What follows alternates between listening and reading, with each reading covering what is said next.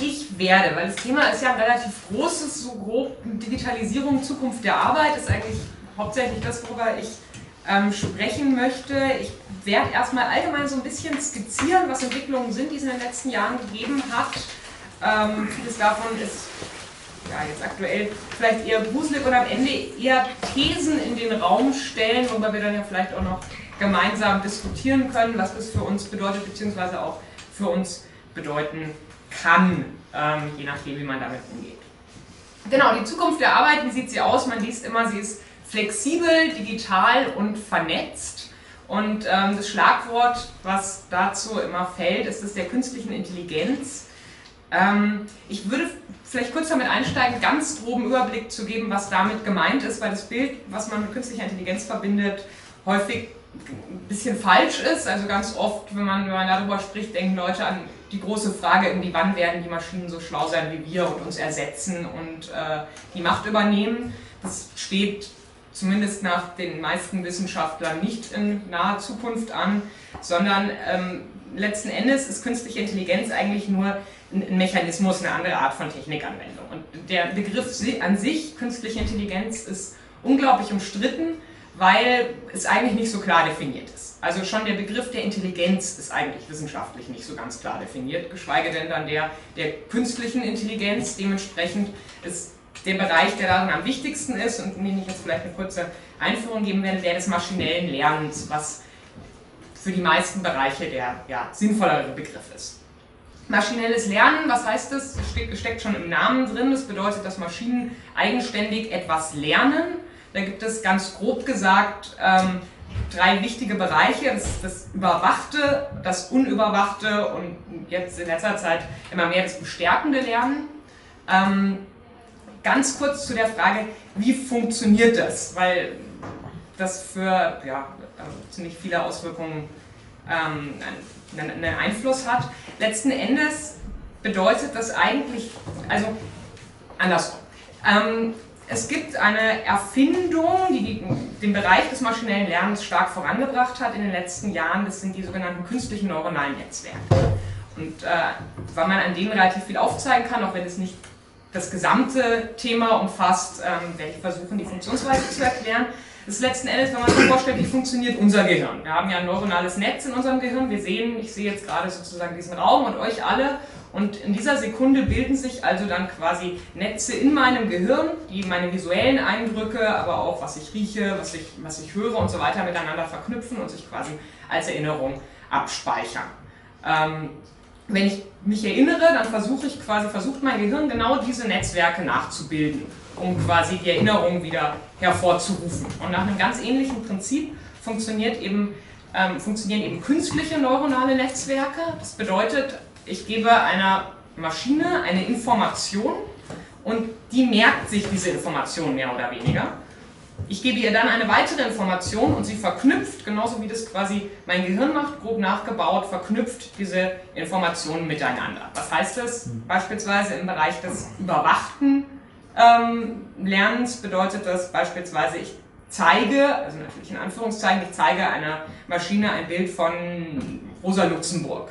Und dann zeige ich ihr ein weiteres Bild und sage, das hier ist wieder Rosa Luxemburg. Ich zeige ihr ein drittes Bild, vielleicht von einem Auto, und sage, das ist nicht Rosa Luxemburg.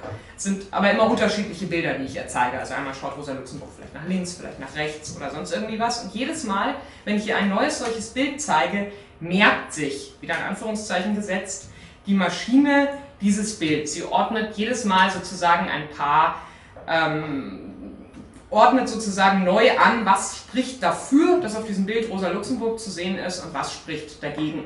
Das heißt, einfach nur mit der Information, ja, das ist jetzt Rosa Luxemburg oder nein, das ist sie nicht, wird jedes Mal gespeichert und das macht man so lange, bis sich die, bis sich die Maschine das quasi gemerkt hat. Das kann auch so ein bisschen schief gehen, weil die Maschine ist natürlich nicht dahingehend intelligent, dass sie denkt wie wir. Also es gibt das Beispiel aus irgendwie der frühen Zeit der, des Arbeitens mit maschinellem Lernen von ähm, dem US-Militär und die wollten einer künstlichen Intelligenz beibringen, ähm, Flugzeuge zu erkennen, Kampfflugzeuge, ob die ähm, in den Wolken zu sehen sind oder nicht. Und es hat auch im Testdurchlauf super gut funktioniert, ähm, dass sie ihr sozusagen das ganz viel trainiert haben, diese Maschine, mit ganz vielen Daten Und die Maschine hat dann im Testlauf perfekt erkennen können, ist da jetzt ein U-Boot drauf zu sehen oder ist da ein Kampfflugzeug drauf zu sehen, aber dann im Feld hat es nicht mehr funktioniert. Und am Ende sind sie darauf gekommen, es lag daran, dass sie die Bilder von dem Flugzeug an einem sonnigen Tag aufgenommen haben und die Bilder von dem U-Boot, mit dem sie sie alternativ trainiert haben, an einem regnerischen Tag. Und statt also zu lernen, ähm, Flugzeuge zu erkennen, hat das System gelernt, einen sonnigen von einem weniger sonnigen Tag zu, zu unterscheiden. Also, das System hat das richtig gemacht. das, das nur zur Verdeutlichung, wie das Ganze funktioniert. Die, so eine Maschine denkt dann nicht wie wir, sondern merkt sich ähm, gewisse Punkte. Das unüberwachte Lernen, noch als anderes Beispiel dazu, unterscheidet sich vom überwachten Lernen dadurch, dass nicht eine bestimmte Vorgabe gemacht wird, sondern dass die Maschine für gewöhnlich nach Rastern sucht, nach Mustern sucht. Das wird angewandt zum Beispiel beim Credit Scoring. Also Credit Scoring bedeutet, ähm, eine Maschine versucht herauszufinden, beispielsweise anhand meiner Social Media Daten, ob ich kreditwürdig bin oder nicht. Und das funktioniert folgendermaßen: Die Maschine schaut sich meinen Facebook-Account an und sieht, ich poste jeden Tag ein Katzenbild und sie schaut sich obendrein die Facebook-Accounts von 100 weiteren Leuten an und sie stellt eigenständig fest, sie soll feststellen, wer ist kreditwürdig und sie hat die Daten, was posten die Leute und sie hat die Daten, haben die Leute am Ende ihren Kredit zurückgezahlt oder nicht. Und sie stellt eigenständig fest, die Leute, die Katzenbilder posten, die zahlen besonders häufig ihren Kredit zurück. Das heißt, da ist dann quasi nicht mit angegeben, was vorher bei rauskommen soll, sondern sie findet eigenständig Muster in den Daten. Es sind so die zwei großen Bereiche, die im maschinellen Lernen, ja, worüber sehr, sehr viel im maschinellen Lernen funktioniert und was der entscheidende Unterschied ist daran, ist, zu vorherigen Algorithmen ist, dass es eben nicht programmiert wird, sondern dass es trainiert wird. Das heißt, ich brauche Daten. Damit das Ganze funktioniert, brauche ich erstmal, wenn ich Rosa Luxemburg erkennen können will, brauche ich erstmal ganz, ganz viele Bilder von Rosa Luxemburg mit dem Label Rosa Luxemburg oder nicht Rosa Luxemburg. Wenn ich dass was Muster findet in meinem Facebook-Account, dann brauche ich erstmal ganz viele Facebook-Accounts von ganz vielen Leuten mit Angaben dazu, was die sonst noch so gemacht haben, um darin Muster zu finden. Und das ist quasi der Punkt, weshalb Big Data, was als Begriff ja irgendwie sehr viel äh, Furore gemacht hat in den letzten Monaten und Jahren, ähm, weshalb Big Data so wichtig geworden ist und weshalb gleichzeitig auch erst im Zeitalter von Big Data, also erst seit man wirklich solche Datenmengen, wie man es heute kann, speichern kann, die künstliche Intelligenz so einen unglaublichen Sprung erlebt hat. Ähm, die Anwendungen, bei denen man am häufigsten dran hervorkommt, sind dann erstmal relativ simpel, sind Sachen wie Bilderkennung. Wir kennen alle irgendwie das Beispiel von den Kameras, die getestet wurden und Leute erkennen sollen in Berlin da am Südkreuz. Ähm, oder Tonerkennung, darüber kann man aber in der Arbeitswelt eigentlich super viel machen. Also beispielsweise über Bilderkennung können inzwischen verschiedene Systeme des maschinellen Lernens Krebs erkennen, weil ihnen halt ganz viele Bilder von, naja, kleinen Tumorzellen gezeigt wurden oder beziehungsweise ja, äh, Tomographie-Scans und sie inzwischen teilweise besser erkennen können als ein Arzt, ob da jetzt Krebs drauf zu sehen ist oder nicht, ob sich das zu Krebs entwickeln wird oder nicht. Oder andersrum, ob ein Motor einen Defekt hat oder nicht, kann man über Ton erkennen. Wenn man der Maschine immer wieder vorspielt, den Ton dieses Motors und äh, die Maschine lernt irgendwann, aha, so klingt der Motor, also wenn er den und den Effekt das heißt, die Anwendungen in dem Bereich der Arbeitswelt sind eigentlich relativ vielfältig, vielfältiger als man so meinen könnte. Und da kam dann natürlich auch gleich ähm, der Punkt auf, es werden jetzt all unsere Jobs verloren gehen. Ähm, ganz klar ist das nicht. Also es gibt diese große Studie, auf die sich immer bezogen wird, von 2013 von Osborne und Frey, äh, von Oxford, also von Oxford sind die in den USA, die haben die Studie gemacht, dass 49 Prozent aller Tätigkeiten in den USA eigentlich in den nächsten 10, 20 Jahren ähm, ja, automatisierbar wären. Ähm, das Bundesministerium für Arbeit und Soziales hat das auch mal für Deutschland übertragen. Da sind sie zu dem Schluss gekommen, dass es für Deutschland 42 Prozent aller Tätigkeiten sind. Das muss man ein kleines bisschen mit Vorsicht genießen, weil es heißt nicht, dass in den nächsten 20 Jahren 49% aller Jobs verschwinden oder 42% aller Jobs. Das hat zwei große Gründe. Der erste Grund ist, dass was da gemessen wurde, nicht Jobs sind, sondern Tätigkeiten. Gedacht wird da in Tätigkeiten und Tätigkeiten, das, wie das in der Veränderung der Arbeitswelt passiert, sieht man eigentlich an quasi jedem Bereich, den man anschaut. Also sagen wir zum Beispiel die Kassiererin, die hat irgendwann nochmal den Job gehabt, dass sie im Tante-Emma-Laden die Sachen aus dem Regal geholt hat, die man sich bestellt hat. Dann hat sie das Ganze irgendwie in die Tüte gepackt, hat auf den Taschenrechner ausgerechnet, wie viel irgendwie jetzt der Preis ist ähm, und das herübergereicht. Dann kam irgendwie die Supermarktkasse, da hat sie es nur noch übers Band gezogen und den Preis genannt und jetzt kann man ja inzwischen sich das selber übers Band ziehen und muss aber trotzdem noch jemand dastehen und schauen, ob ich, weiß ich auch nicht, über 18 bin beispielsweise. Das kann man sich irgendwann auch automatisieren oder ob die Maschine funktioniert, ob es alle Leute kapiert haben, wie sie das jetzt da eingeben müssen und so weiter. Das heißt, was verschwindet, ist nicht per se dieser eine Job, der dann plötzlich nicht mehr gebraucht wird, sondern ist ein Teil des Tätigkeitsprofils für gewöhnlich, der übernommen werden kann von einer Maschine, was dann das Tätigkeitsprofil insgesamt einschränkt. Und da sind wir dann schon bei der ersten Tendenz, die man ausmachen kann, was letzten Endes daraus folgt, immer mehr Tätigkeiten, und das sieht man auch jetzt schon, zielen deswegen ab eigentlich auf Mensch-zu-Mensch-Kontakt. Ganz oft verschwinden Jobs nämlich nicht, obwohl sie verschwinden könnten. Also ich habe zum Beispiel heute Morgen mir einen Kaffee gekauft und das habe ich bestellt bei jemandem, der da hinter einer Theke stand, obwohl in Wirklichkeit ich ja schon seit 100 Jahren einfach das Geld in einen Automaten schmeißen könnte und da der Kaffee rauskommen würde. Aber weil Menschen sich irgendwie besser fühlen, wenn sie das bei jemandem persönlich bestellen können. Ähm, ja, bestellt man es weiterhin bei jemandem persönlich und damit wird das Tätigkeitsfeld in ganz vielen Bereichen, da kommen wir auch später nochmal zu, bezieht sich stärker auf so den Bereich der emotionalen Arbeit, könnte man sagen. Also ähm, Leute, die im Service arbeiten, werden wissen, was ich meine. Ganz viele Leute, die in, weiß ich nicht, im Verkauf arbeiten zum Beispiel, die eigentlich gar nicht mehr hauptsächlich den Job haben, gute Laune zu haben, nett die Leute anzulächeln und sonst eigentlich gar nicht unbedingt so viel machen müssen, was aber auch super anstrengend ist. Und viele Leute würden sagen, wahrscheinlich sogar noch viel anstrengender, als wenn man jetzt eine bestimmte Sache zu tun hat, von A nach B zu tragen hat oder sonst irgendwas. Gut, und dann gibt es noch den zweiten großen Punkt, der gegen diese 49 Prozent aller Tätigkeiten, dass die einfach äh, verschwinden spricht, und zwar dass natürlich nicht alles, was digitalisiert oder automatisiert werden kann, auch automatisiert wird. Beispielsweise können U-Bahnen, in Nürnberg habe ich das kürzlich gesehen, ja inzwischen auch ganz ohne Fahrer fahren. Bei uns in München habe ich trotzdem gerade wieder gesehen, suchen sie gerade neue Auszubildende fürs U-Bahn-Fahren. Warum erschließt sich ziemlich von selbst, weil es natürlich viel zu teuer ist, jetzt einfach mal schnell die U-Bahn auf sie fährt selbst umzustellen, alle U-Bahnen in München und es da billiger ist, weiter Leute auszubilden die diese U-Bahn fahren. Und so ist es in den meisten Bereichen. Fast überall ist es so, dass nur weil ich Sachen automatisieren kann, sie nicht automatisiert werden, häufig sogar nicht automatisiert werden, weil einfach die menschliche Arbeitskraft günstiger ist als der Automat.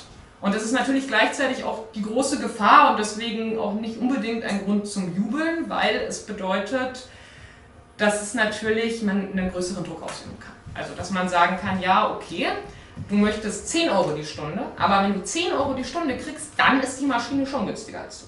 Wenn du dagegen nur 9 Euro die Stunde nährst, dann wärst du günstiger als die Maschine und müssten wir das hier alles nicht automatisieren. Ich überspitze das jetzt so ein bisschen, dieses Gespräch wird so nicht stattfinden, aber vom Prinzip her ist das natürlich eine Tendenz, die dadurch, würde ich sagen, sehr viel stärker ähm, einsetzen wird, als dass einfach all diese Jobs ähm, sofort verschwinden. Aber ist das nicht, wenn ich mal kurz fragen darf, gleichzeitig auch verbunden mit einer Dequalifizierung der Mitarbeiter? Das kommt so ein bisschen darauf an, von welchem Bereich wir sprechen. Also es ist die Frage Dequalifizierung oder Qualifizierung, ich würde da auch nachher gleich nochmal drauf kommen, ist eine, die super umstritten ist. Ähm, weil natürlich zum einen, das, da werden wir sehr gleich drauf kommen, sehr viele extrem dequalifizierte Tätigkeiten möglich werden und entstehen darüber. Andererseits aber auch durch die Automatisierung sehr viele sehr qualifizierte Tätigkeiten entstehen und aufgewertet werden. Und dementsprechend, was genau sich davon am meisten durchsetzen wird, ist sehr umstritten, aber ich glaube, es wird auch noch klarer, wenn wir da gleich mal noch mehr drauf kommen. Noch eine Frage, aber ja. ich würde darum bitten, dass Laura erstmal zu Ende reden lassen. Deine Frage lasse ich gleich zu. Ja, immer, immer gerne Zwischenfragen, auch wenn was nicht klar ist. Oder wir fahren noch einen Platz, du kannst dich vorne hinsetzen. Und hier gibt es noch einen wunderbaren Sesselplatz. Also von daher. Man muss hier nicht stehen. So. Ja, vielleicht kann man die Stuhl ja noch tauschen. Aber ich habe eine Anmerkung zu der U-Bahn in Nürnberg. Soweit ich weiß, sind die Fahrer da nicht wegrationalisiert worden, sondern wurden anderweitig eingesetzt, weil die ja auch feste Arbeitsverträge haben und so bei den Städten im Prinzip irgendwie angestellt sind. Und ich denke auch, dass es da ja auch durch die Gewerkschaften und Personalrat natürlich auch ein gewisses Druck und Interesse gibt, da nicht überall Mitarbeiter, Mitarbeiterinnen abzubauen. Also, Wir kommen aus dass man natürlich Bayern. nicht daran interessiert, alles zu automatisieren. Gut, aber die Frage, worum es ja hier jetzt erstmal gehen soll, ist quasi, welche Jobs führt wer in der Zukunft potenziell aus? Und der Punkt, den ich damit machen wollte, ist, ich vermute, dass es auch in den nächsten zehn Jahren in München noch U-Bahn-Fahrer geben wird, die als U-Bahn-Fahrer arbeiten, mal fernab davon, was mit den Beschäftigten passiert, was auch eine super spannende Frage ist, worauf wir aber, glaube ich, später sicherlich auch noch mehr kommen werden. Ähm, genau. Das mal so zum groben Hintergrund. Ähm, jetzt vielleicht noch ein bisschen mehr, du hast es schon so ein bisschen angesprochen, die Frage, wie genau sieht die Zukunft der Arbeit dann jetzt aus? Ich würde ein Beispiel zeigen und muss gleich zuvor sagen, so sieht nicht unbedingt die Zukunft der Arbeit aus, dass es nicht falsch verstanden wird, aber man kann super viel daran aufzeigen. Jetzt muss ich hier kurz aufstehen.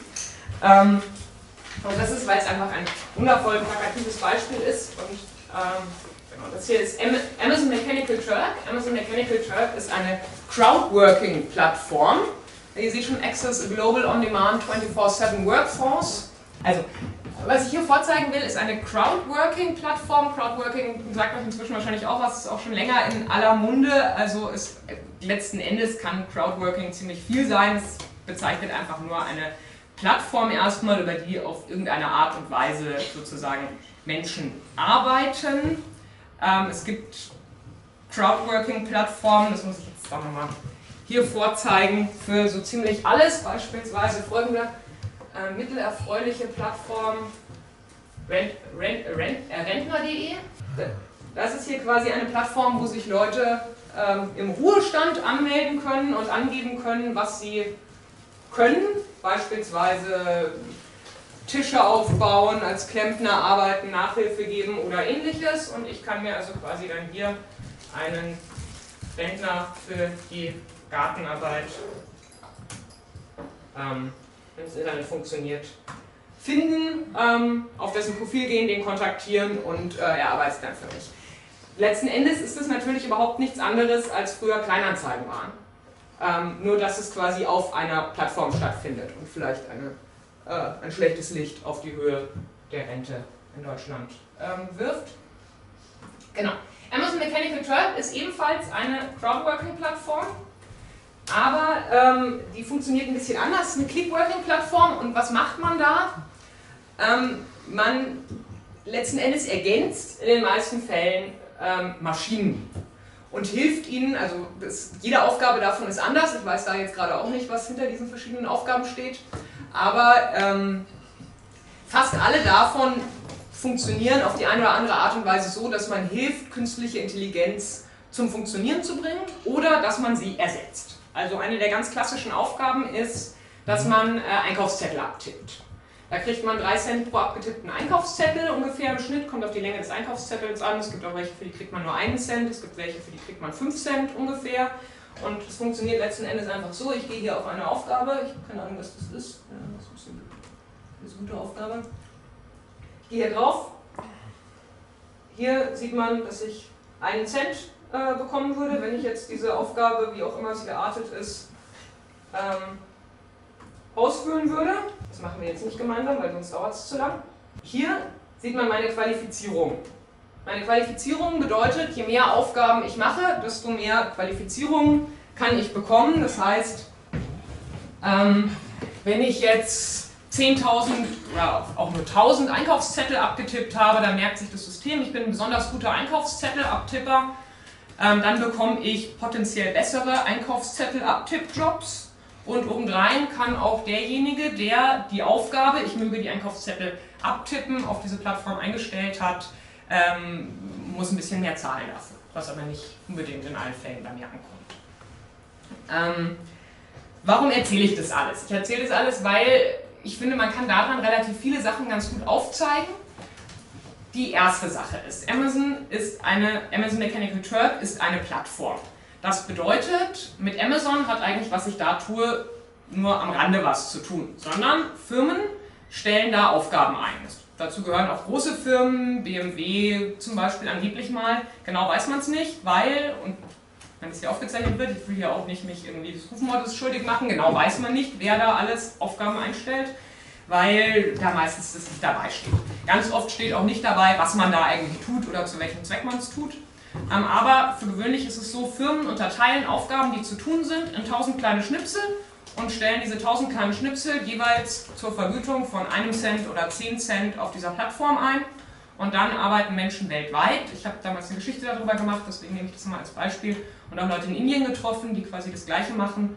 Ähm, arbeiten Leute weltweit an diesen Schnipseln und verdienen eben jeweils 5 oder 10 Cent. Besonders gut verdient man im Ergebnis nicht.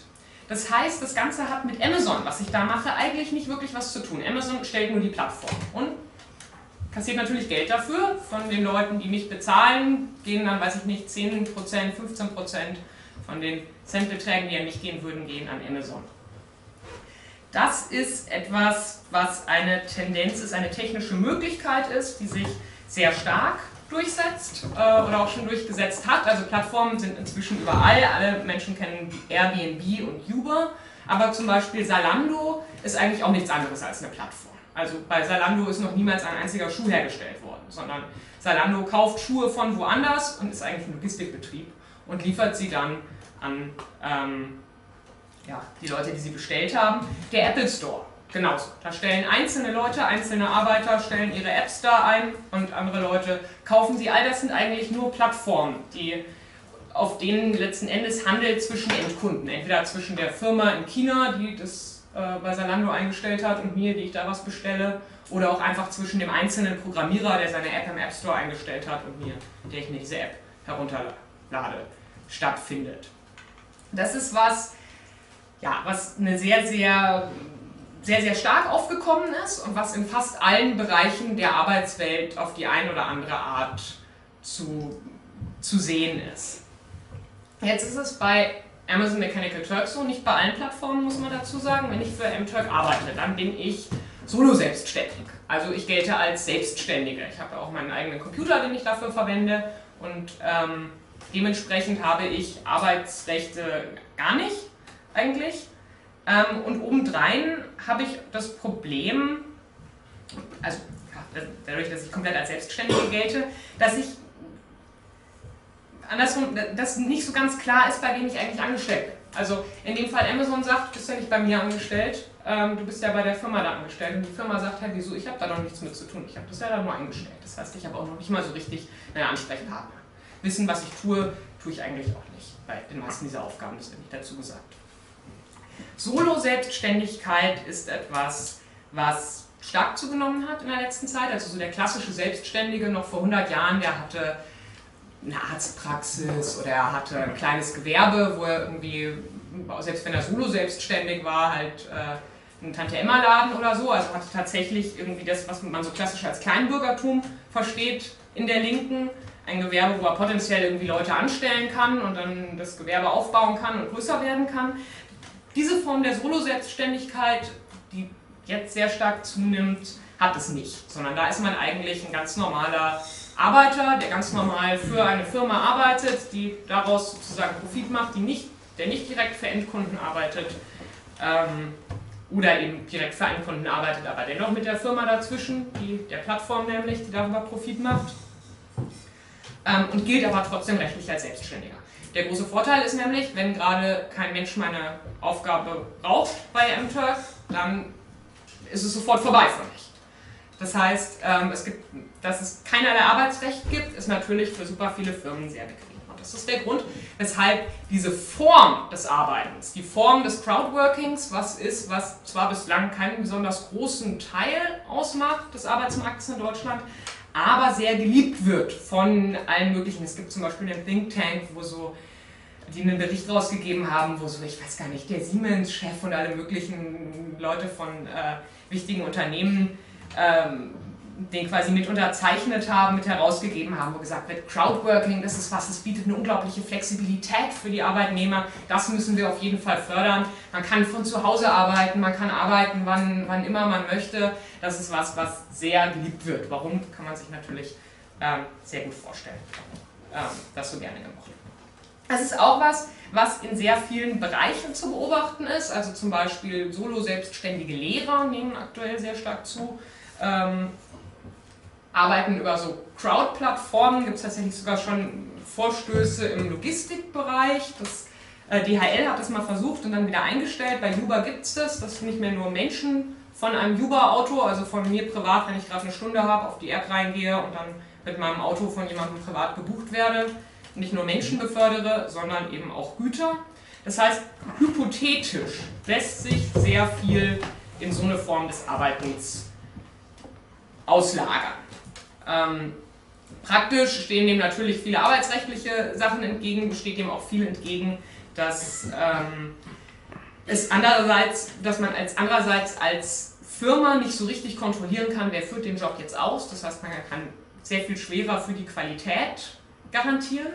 Was dann wiederum allerdings zur Folge hat, dass ganz viele, und da kommen wir so ein bisschen auf deinen Punkt, ganz viele Unternehmen, und ich möchte jetzt hier keinen Zusammenhang behaupten, der nicht belegt ist, aber es gibt eine sehr starke Tendenz, zum Beispiel im Bereich der Logistik, dass gesagt wird, wir versuchen Aufgaben so zu machen, dass man sie komplett ohne Vorkenntnis jederzeit ausführen kann. Also zum Beispiel wird bei ähm, Amazon ganz stark davon geschwärmt, gibt Zitate vom Amazon-Chef, der sagt, ganz fantastisch ist quasi bei ihrer Zustellung, dass sie jetzt ein neues Online-System haben, was quasi jederzeit den Fahrer trackt und ihm direkt sagt, wo er hin muss, und, um das abzuliefern. Und dafür, das bedeutet, man braucht exakt null Kenntnisse von dem Arbeitsweg oder von irgendeiner Route als Zusteller mehr.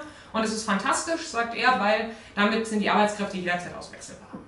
Ähm, das ist also eine Tendenz, die durchaus quasi versucht wird. Ich nicht unbedingt hängt das mit, mit der Solo-Selbstständigkeit zusammen. Ne? Das ist ein Zusammenhang, den ich jetzt aufmache. Aber es sind beides Tendenzen, die sehr stark zu beobachten sind. So, eine weitere Tendenz, die ebenfalls äh, sich in den letzten Jahren bereits gezeigt hat, die mit den Plattformen einhergehen, ist, dass natürlich sie eine, eine ziemliche Tendenz zur Monopolbildung haben. Weil, man nennt es Netzwerkeffekt, es einfach so ist, dass diese ganzen Plattformen funktionieren besser, für je, bieten für jeden Menschen mehr Nutzen, wenn mehr Menschen sie nutzen. Also zum Beispiel, wenn ich alleine auf Facebook wäre, dann ja, wäre es sinnlos. Aber jede Person mehr, die auf Facebook geht, macht auch einen größeren Nutzen für mich bei Facebook.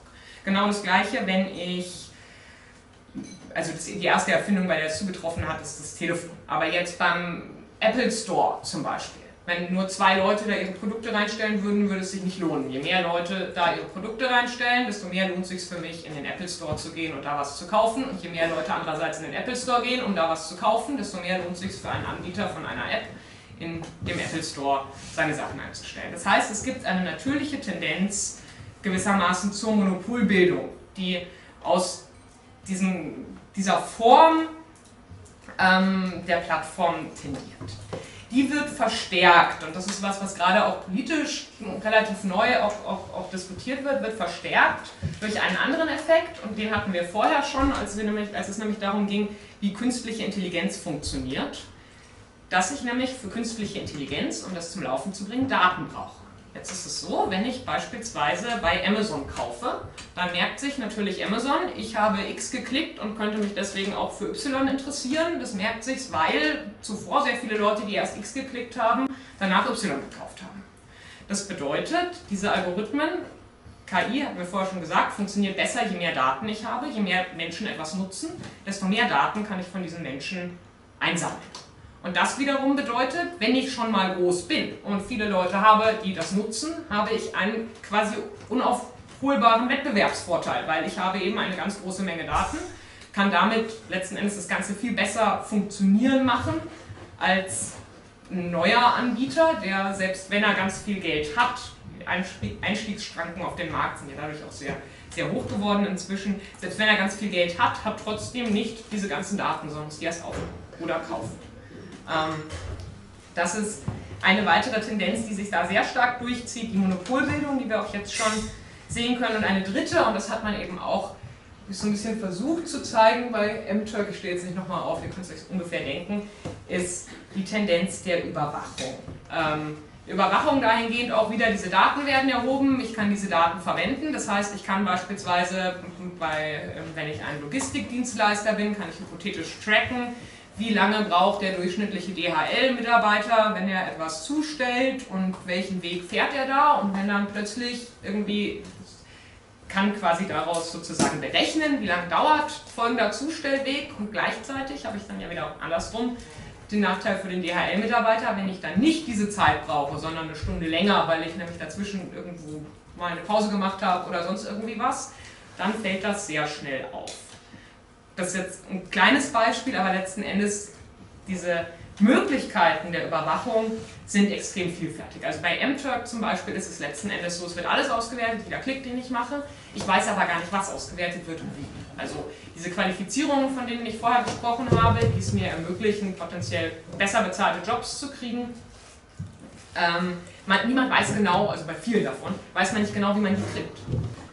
Ja, was das Ganze natürlich noch erschwert. Wenn es klar wäre, würde es aber auch nicht unbedingt besser machen, weil es natürlich auch einen permanenten Wettbewerb, Wettbewerb hervorbringt. Das ist das, was so unter Gamification diskutiert wird in, äh, für den Bereich der Arbeitswelt, das ganz häufig in Unternehmen inzwischen, gerade in Unternehmen, die schon stark zur, eine starke Digitalisierung haben, so ein bisschen Spiel draus gemacht wird. Wir haben diese ganzen Daten, wir können auswerten, wer waren die 5%, die am allerbesten gearbeitet haben diesen Monat. Also ähm, ja, finden wir das doch heraus und äh, bejubeln sie, was andererseits natürlich auch heißt, man weiß, wenn du zu den schlechtesten 5% gehörst und das ist dann auch wieder gar nicht gut. Das sind alles Tendenzen, die, und das ist mir sehr wichtig, es ging jetzt hier zum einen um Technik und zum anderen um welche Auswirkungen das auf die Arbeitswelt haben muss und es wird für gewöhnlich zusammengedacht. Also wenn jetzt Minister sich äußern zu der Frage, wie sieht die Arbeitswelt der Zukunft aus, dann wird immer gesagt, weil Digitalisierung. Deshalb flexibel ist. Flexibel ist mein Lieblingswort. Ähm, das stimmt natürlich so nicht. Also nichts von diesen Sachen, die ich jetzt gerade beschrieben habe, müssen so sein. Ich muss keineswegs diese Technik, auch wenn ich das kann, ich muss sie nicht dafür einsetzen, die Arbeiter zu überwachen. Ich muss jetzt auch wie bei MTurk das nicht so machen, dass ich überhaupt keine Ahnung habe, welchen Job ich da erledige und super scheiße bezahlt werde und das nicht in einem Angestelltenverhältnis tue, sondern ich kann das. Und weil jetzt gerade sozusagen es diese ganzen technischen Umbrüche gibt, wird super viel davon verwendet als Argument einfach, dass gesagt wird, naja, das ist halt jetzt die Digitalisierung, da ist es doch irgendwie ganz logisch, dass man einfach hier so selbstständig über eine Plattform oder so, nein, ist es nicht genau das Gleiche könnte ich auch einem Angestelltenverhältnis machen. Und das ist was, was mir ganz, ganz wichtig ist, dass man sich das nicht verkaufen lässt. Die Technik zwingt erstmal zu gar nichts, sondern sie macht verschiedene Sachen möglich. Manche sind für uns gut und manche sind für uns schlecht. So, mal zu den Fragen, was ist für uns gut und was ist für uns schlecht. Ähm, wir hatten vorher gesprochen eben über die Frage qualifizierte oder dequalifizierte Arbeit. Welche Arbeiten springen dabei jetzt raus, wenn ich diese ganzen technologischen Möglichkeiten quasi auch einsetze? Es ist super umstritten. Ziemlich klar ist, was auf jeden Fall größer wird, was auch jetzt schon größer wird, sind alle Mensch-zu-Mensch-Arbeiten. Das habe ich auch vorher schon gesagt, es war auch ganz stark so der Bereich der Pflege, der Bereich des Lehrens, alles, wo Menschen miteinander in Interaktion treten, ist etwas, was dadurch immer größer wird, weil daran gibt es eben nicht so wirklich was zu automatisieren. Der zweite Bereich ist der Bereich der Kreativität. Ähm, weil Maschinen können auch Bilder malen tatsächlich. Es wird auch immer wieder so jetzt gearbeitet an irgendwie Maschinen, die hypothetisch Bücher schreiben können, die das auch über maschinelles Lernen quasi ganz viele alte Bücher lesen und dann versuchen, Sachen zusammenzusetzen. Aktuell gibt es noch nicht so viel Sinn. Selbst wenn es irgendwann mal Sinn ergäbe, würden die Leute das trotzdem nicht wirklich lesen wollen. Das heißt, der Bereich der Kreativität sowie der Bereich ähm, der Mensch-zu-Mensch-Arbeit ist auf jeden Fall was, was größer wird und gleichzeitig haben diese ganzen Maschinen ja eben, also so, was ich bei Amazon beschrieben habe, das ist quasi die absolut dequalifizierte Tätigkeit. Weil was ich da ganz oft mache, ist, dass ich Daten angleiche, dass ich Daten bereinige. Also das heißt, ich kriege ein Foto und muss schreiben, ist darauf eine Vase oder ein Stuhl. Vase, Stuhl, Vase, Stuhl, unglaublich dequalifiziert, unglaublich ermüdend. Wie weit diese Jobs, die quasi aktuell ziemlich klar zusammenhängen müssen, auch mit dem Funktionieren dieser Technik. Inwieweit die sich durchsetzen, ist nicht klar, weil ja auch stark daran geforscht wird, das auch wieder zu automatisieren. Und da weiß man einfach nicht. Also ich bin auch selber, ich bin kein, äh, habe sowas selber nie angewandt. Also ich beschäftige mich nur mit den, mit den Folgen und wie es abstrakt funktioniert. Das heißt, ich würde mich jetzt nicht trauen zu sagen, es gibt Wissenschaftler, die sagen, in zehn Jahren können Maschinen so Daten bereinigen, weil das geht selber. Es gibt ganz viele, die sagen, nee, das dauert noch länger ich traue mich nicht dazu, eine Aussage zu machen. Das heißt, inwieweit diese Form ähm, der dequalifizierten Tätigkeiten, die ich jetzt für MTurk beschrieben habe, Einkaufszettel abtippen, ähm, sich durchsetzen werden, das ist so klar nicht. Klar ist aber schon, dass man auf jeden Fall Menschen braucht, die an der Schnittstelle stehen zwischen der Technik und der Maschine, weil natürlich die Technik nicht eigenständig denkt. Das heißt, wenn irgendein Problem auftritt, dann was irgendwie neu ist, wenn irgendwas Unvorhergesehenes passiert oder sonst irgendwie was, dann kann die Maschine darauf nicht reagieren. Das heißt, es braucht immer Menschen, die an dieser Schnittstelle stehen. Und das heißt wiederum, was wir jetzt aktuell ganz stark haben, ist, ist ich weiß nicht, ob ihr dieses Buch kennt, äh, das der Anthropologe David Gräber geschrieben hat, Bullshit-Jobs. Es gibt ja diese Tendenz, dass es, äh, ich glaube in Großbritannien sagen 36 Prozent der Menschen, dass ihr Job absolut überhaupt gar keinen Sinn ergibt und der Menschheit auch nichts fehlen würde, wenn es den nicht gäbe.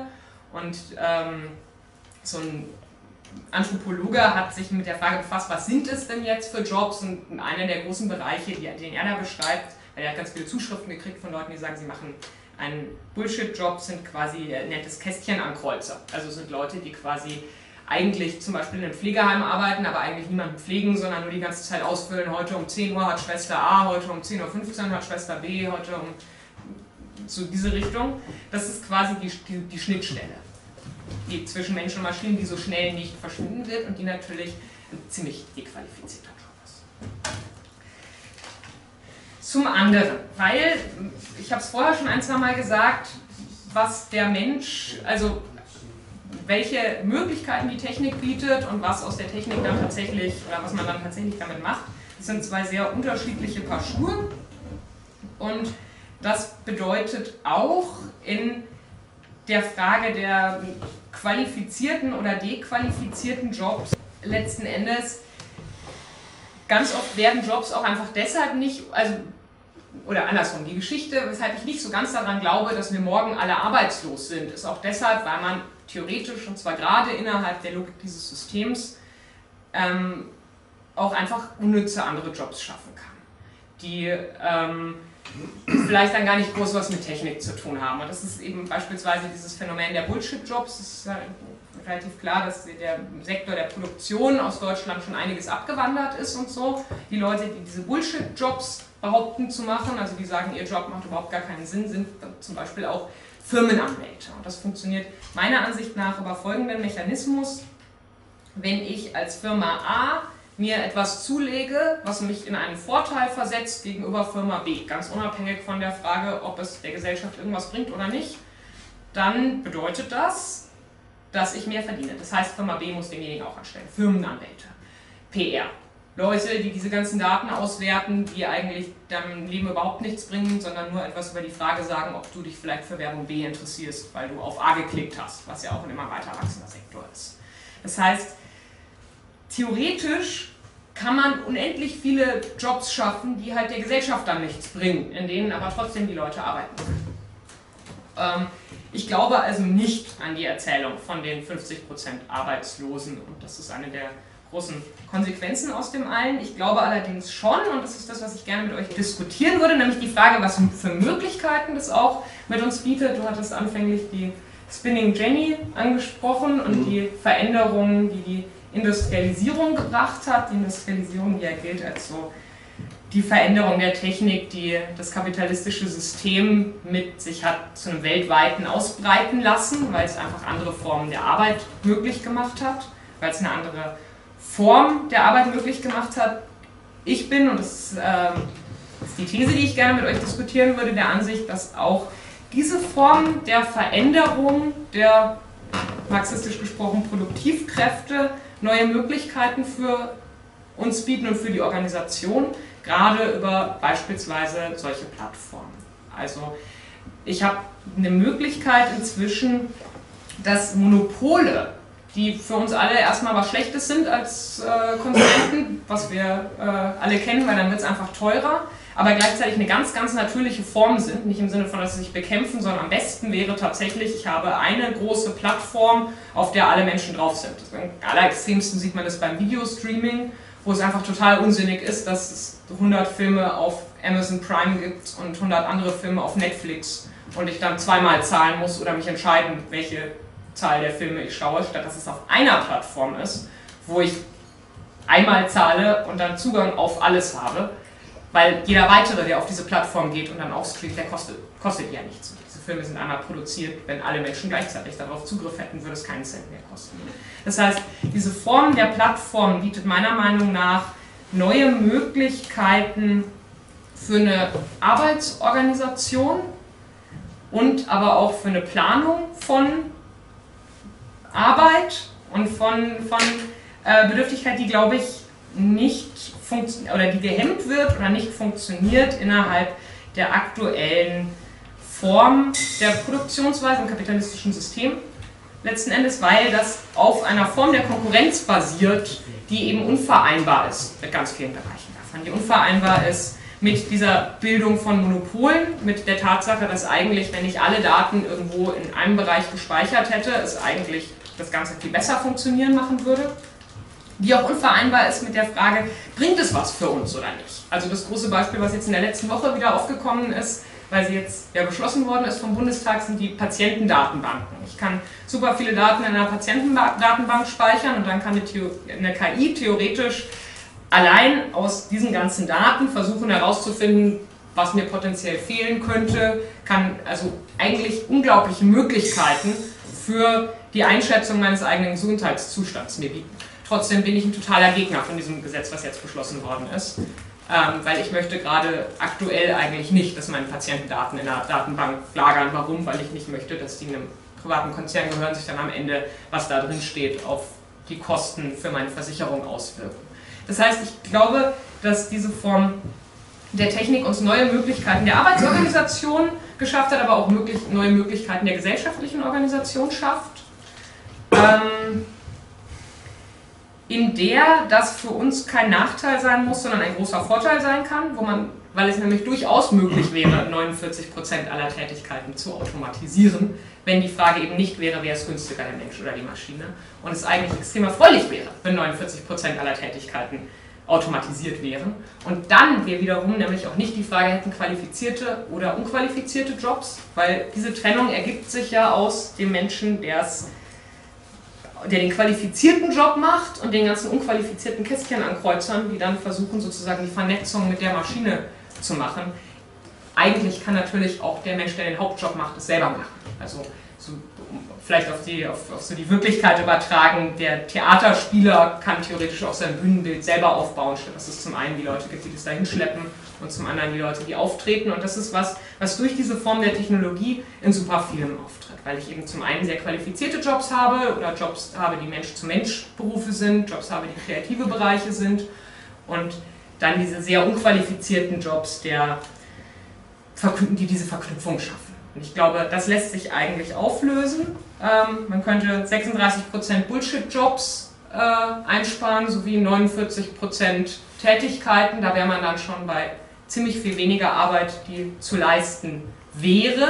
Und in einer solchen Form der Umorganisierung wäre dann vielleicht, wenn ein Teil meines Arbeitstages unqualifiziert ist, auch nicht mehr so schlimm, weil er dann zu lang nicht mehr wäre. Soweit von mir. Das war jetzt alles sehr knapp angerissen. Es kann sein, dass manche Sachen auch ein bisschen, ein bisschen zu schnell gegangen sind oder ein bisschen zu knapp angerissen waren. Das heißt, ich freue mich auch sehr auf Fragen und für alles gerne noch mal länger aus. Freue mich aber auch vor allem darauf, äh, das mit euch zu diskutieren. Also.